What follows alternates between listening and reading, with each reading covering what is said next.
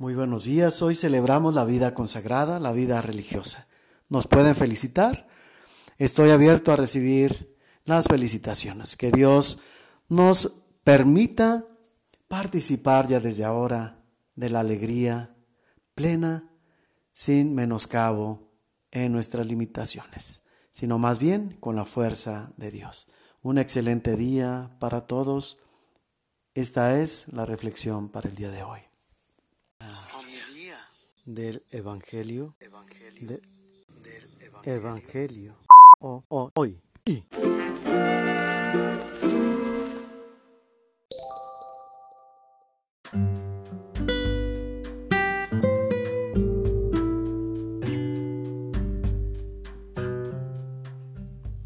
Del Santo Evangelio según San Lucas.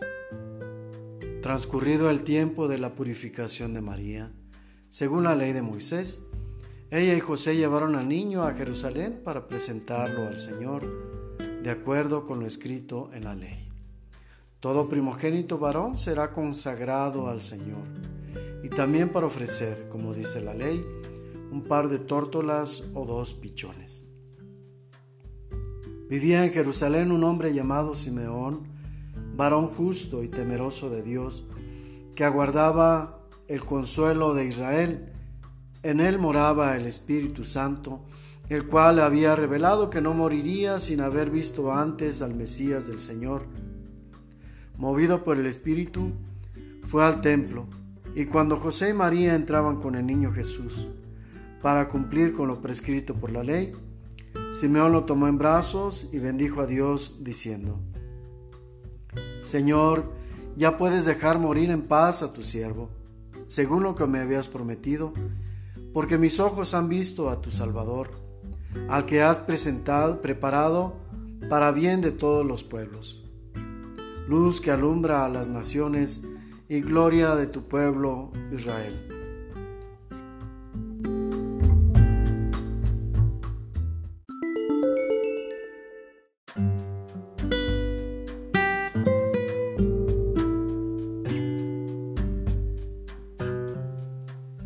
El sentido de presentar los niños al templo es, por un lado, el sentido de gratitud por la generosidad de Dios, reconociendo pues que de Él provienen todas las cosas y de Él provenimos nosotros mismos.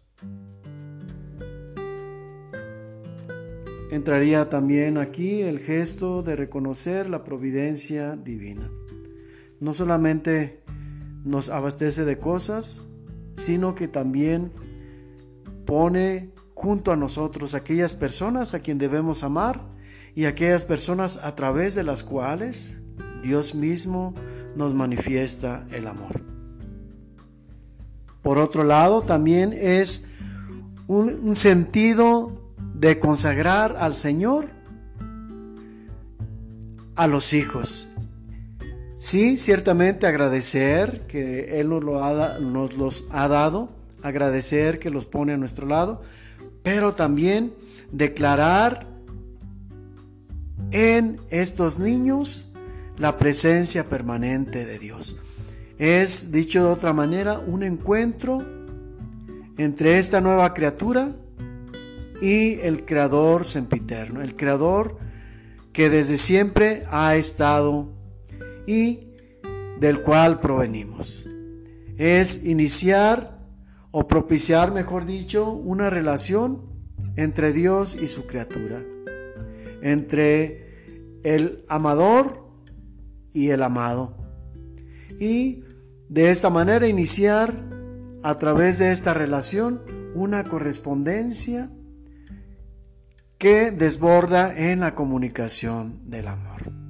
Y es precisamente esto lo que representa también la vida consagrada.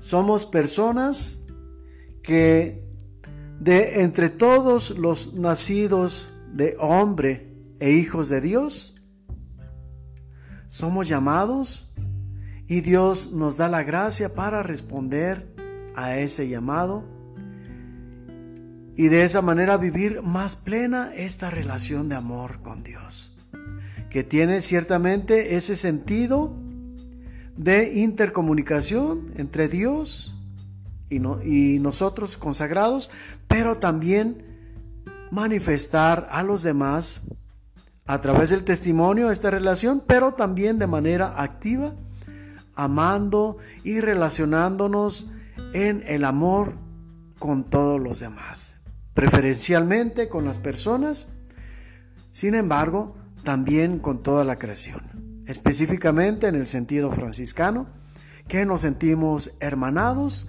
con todas las cosas que salieron de Dios, de la mente de Dios, de la mano creadora, pero también artística y artesanal de Dios.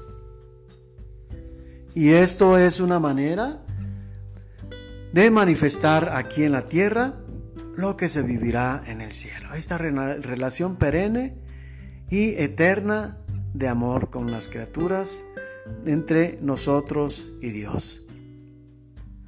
De esta manera la vida religiosa, la vida consagrada, se anticipa a la vivencia del reino de los cielos ya desde aquí de la tierra. Es decir, no esperamos a pasar a la otra vida para iniciar esta relación plena con Dios, sino que ya desde ahora la empezamos a vivir al responder a ese llamado. Y de esa manera también el testimonio es una invitación a todos los hombres para participar de esa manera de la vida eterna, aún desde el momento presente que estamos viviendo en nuestra vida terrenal. Que Dios nos dé la fuerza y el gusto necesario para disfrutar de esta historia de amor sin tener que esperar a la otra vida.